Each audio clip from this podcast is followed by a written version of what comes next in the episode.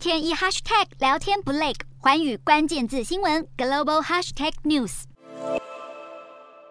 这一节的寰宇大话题要来关注到半导体产业的荣景正在转趋疲软。那么从英特尔到辉达等等的晶片业者，他们都开始警告说，在历经了过去两年需求激增之后，那么未来几个月可能会面临比较艰困的时期。在新冠疫情初期的时候，其实消费者他们是疯狂的采购，像是笔电等等的电子产品。现在这些狂热都已经消失了。另外，通膨因素也使得想要升级电脑设备的消费者，他们也全部都缩手了。那么，加密货币的融景消退，其实也让疫情初期人们在三 C 专卖店外漏夜排队抢买加密挖矿晶片，还有高阶电玩游戏的景象，现在也是全部都消失了。随着消费者氛围趋冷，那么英特尔和辉达等等的几家大厂都提出了警告，像是英特尔的财务长辛瑟，他六月的时候就表示了和前一个月的看法相比，下半年的展望是有大量的杂音。那么英特尔就寻求调整支出还有投资，并且在六月的时候，他们是让整个 PC 晶片部门要冻结新的征才，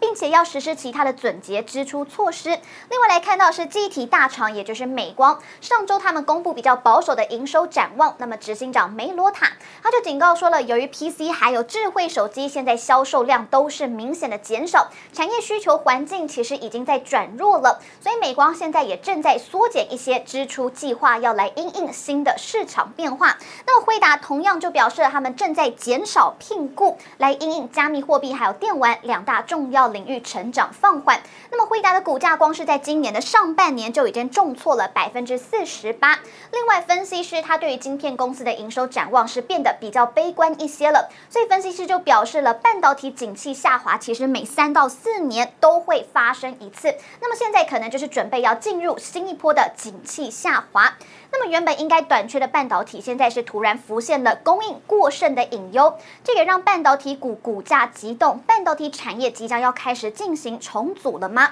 根据资料显示，截至七月一号为止，其实全球主要的四十家半导体相关企业市值是狂缩到了三兆美元。所以和去年底相比的时候，其实市值已经蒸发了将近一点八兆美元。那么其中被点名的就包含了台湾的联发科以及美国的辉达等等，市值萎缩的幅度都是排在比较前面的。那么根据了解，其实半导体供应过剩的问题是两千年的时候网络泡沫崩坏的原因。那么到时当时主要是供应端造成的，因为呢就是期待技术革新，结果最后导致的就是生产过剩。那么这一次呢，则是因为疫情啊、战争还有通膨等。等的外在因素引发了需求急剧变动，所以英国的分析师南川明他就表示了，这个生产是可以有效的控制，但是需求是难以管控的。在这样的景气融景的时候，半导体需求会呈现直线的增加，但是生产只能够阶段性的提高，导致重复下单的情况就会急增。而一旦景气放放缓了，那么需求停歇就会导致这种非意图性库存的膨胀。因此呢，南川明他就认为说了，目前的情况。其实比当时的网络泡沫还要来得更严重。